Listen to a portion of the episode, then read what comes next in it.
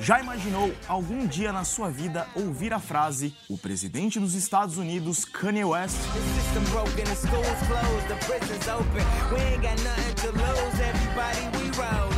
Pois bem, neste mundo em que vivemos atualmente, anda difícil falar que até isso é impossível. Pelo menos desde que o rapper americano anunciou no Twitter que vai concorrer ao cargo nas eleições de 2020. Olá, eu sou César Soto e este Semana Pop celebra a possível candidatura do Yeezy, seja ela séria ou apenas uma estratégia para beneficiar Donald Trump. E por isso vamos lembrar de outras celebridades que já ocuparam cargos políticos nos Estados Unidos. Impossível não começar pelo próprio Donald J. Trump, o atual e 45º presidente dos Estados Unidos da América. Antes de entrar definitivamente na Casa Branca, no entanto, Trump era conhecido como um magnata do ramo imobiliário e como o apresentador do reality show The Apprentice. Com o bordão You're Fired.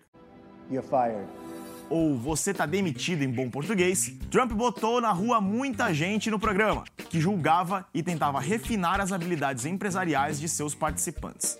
Ele esteve em 14 temporadas no total, entre 2004 e 2015.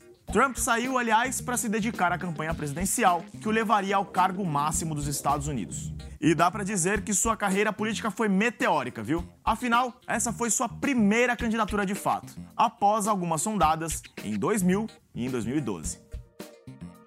Mas Trump não foi o único famoso a poder chamar a Casa Branca literalmente de casa. Até a eleição do magnata, o ator Ronald Reagan era o grande exemplo de sucesso da transição de Hollywood para a política.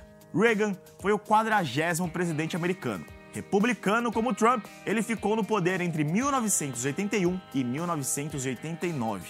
Em sua carreira em Hollywood, o ator participou de filmes como Em Cada Coração um Pecado e Os Assassinos, e chegou a ser considerado um dos mais populares de sua geração nos anos 40. Diferente de Trump, Reagan teve de subir alguns degraus na política. Mesmo assim, em sua primeira eleição, em 1966, se tornou governador da Califórnia. Depois de ser reeleito e de perder as primárias republicanas para a presidência em 1976, chegou à Casa Branca ao derrotar o então presidente democrata Jimmy Carter. E se vamos falar de celebridades com cargos políticos nos Estados Unidos, é impossível não falar dele, que foi de Exterminador do Futuro a governador da Califórnia, Arnold Schwarzenegger.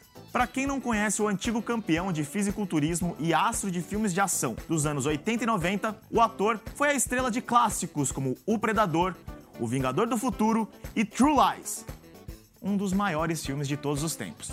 O austríaco foi apenas o segundo estrangeiro a se tornar governador na história do estado da Califórnia. Ele ainda chegou ao cargo ao substituir o então governador democrata Gray Davis, que foi deposto em uma eleição direta em 2003.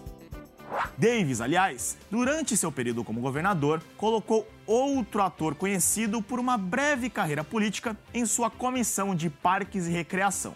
Antes de integrar o governo do Democrata em 2001, o também diretor Clint Eastwood foi o prefeito da pequena cidade de Carmel, na Califórnia.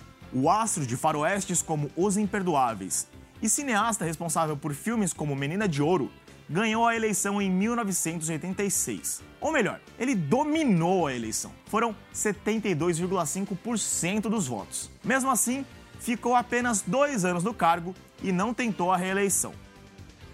O Partido Democrata tem bem menos celebridades em sua história. Entre eles, o que atingiu maior notoriedade foi provavelmente o comediante Al Franken. O ex-senador do estado de Minnesota ficou conhecido principalmente como roteirista e membro do elenco do maior programa de sketches do país, o Saturday Night Live, entre 1975 e 1995.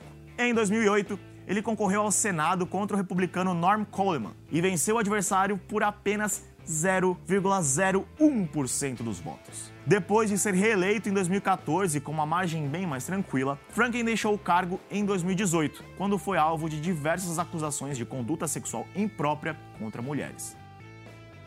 Mas e aí? Votariam em Kanye para presidente? Acham que há algum outro artista digno a disputar a Casa Branca?